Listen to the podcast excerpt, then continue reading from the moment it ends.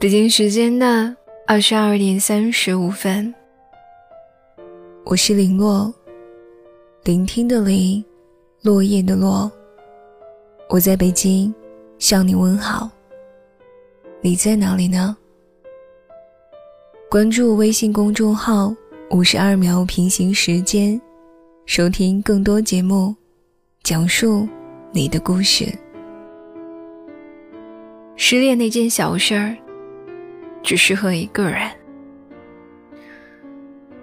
二十岁左右的年纪，好像有数不清的烦恼，接踵而来的挫折，从到处诉苦求安慰，到独自消化，没人知道我们到底经历了什么。我们这一生，总是在执着于两件事情，未得到。和已失去，前者念念不忘，后者刻骨铭心。全世界几十亿人口，失恋的故事每天都在上演着，可我们始终都不能接受离别。我和森森是在别人的文章里面认识的，第一次看到他的文章下面评论。很揪心，在想着怎么会有这么倔强又忧伤的姑娘。一来二去的，就在评论区里聊上了。森森有一个谈了将近两年的男朋友，异地，或许已经不能再称他为男朋友了，毕竟他曾经委婉的表达过要分手的意思，只是森森不愿意放弃。他无法接受，曾经对自己那么温柔的男生，竟然会悄悄的喜欢上另外一个女生。爱你的时候，生气都会觉得是撒娇；不爱的时候，你的一切他都会厌恶。面对森森的哭闹，或许是男生对他还心存愧疚。良心未泯。他说：“让森森想好最后的选择，就算可以继续和他在一起，也没有办法回应他付出的情感。很生气是吧？”我说：“最明智的选择，就是转身就走，带风的那种。毕竟，是他错过了一个好姑娘，而你。”只是路过了一个不够爱你的人。森森再一次回我信息是几天后了，他说：“我是真的离不开他，要等他，等他回心转意，或者等他受不了这种状态，当面跟我说分手。”森森在赌，用两年的情感做筹码。思思问我：“你是不是觉得我很没出息？”啊其实我也很难过，可是我的理智控制不住我的心。我心疼你，可我也只能心疼你，因为旁人无法代替你去做任何决定。小 C 在读高三，暗恋了一个学长。好久好久，学长总会给他一些暗示，却又不曾明确的表示过于什么。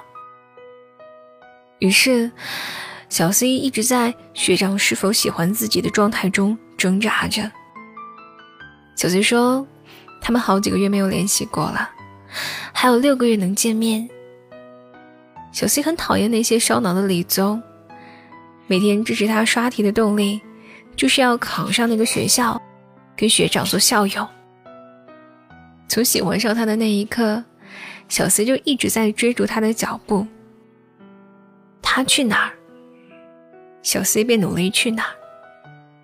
朋友都劝他放弃，说：“如果学长真的喜欢你，会舍得你这么累吗？”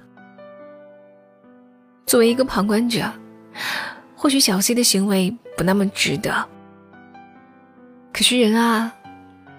不撞一次南墙，不疼到极点，是不会回头的。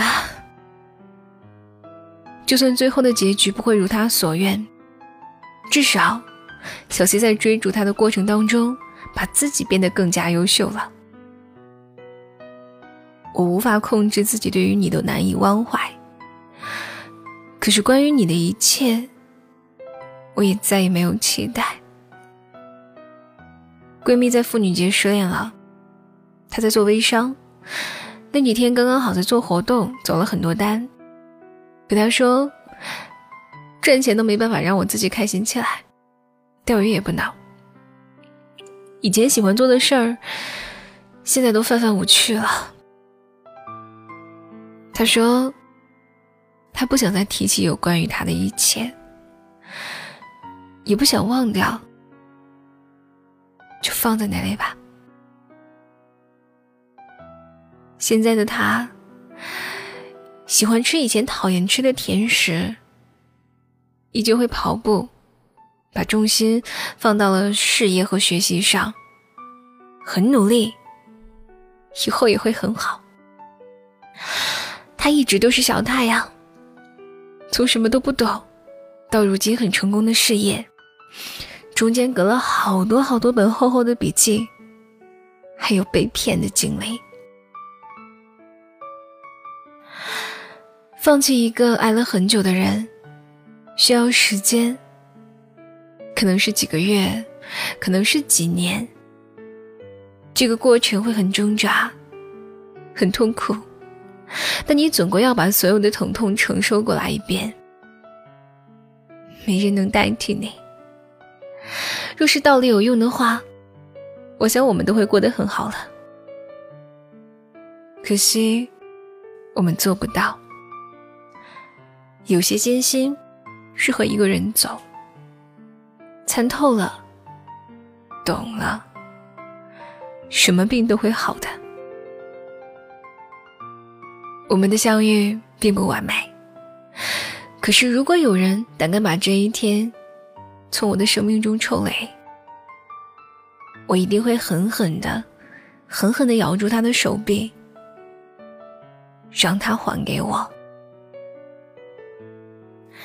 本篇文章来自作者麦子不良。失恋那件小事儿，只适合一个人。你可以订阅微信公众号“五十二秒平行时间”，收听更多节目。我是林洛，祝您晚安，好梦了。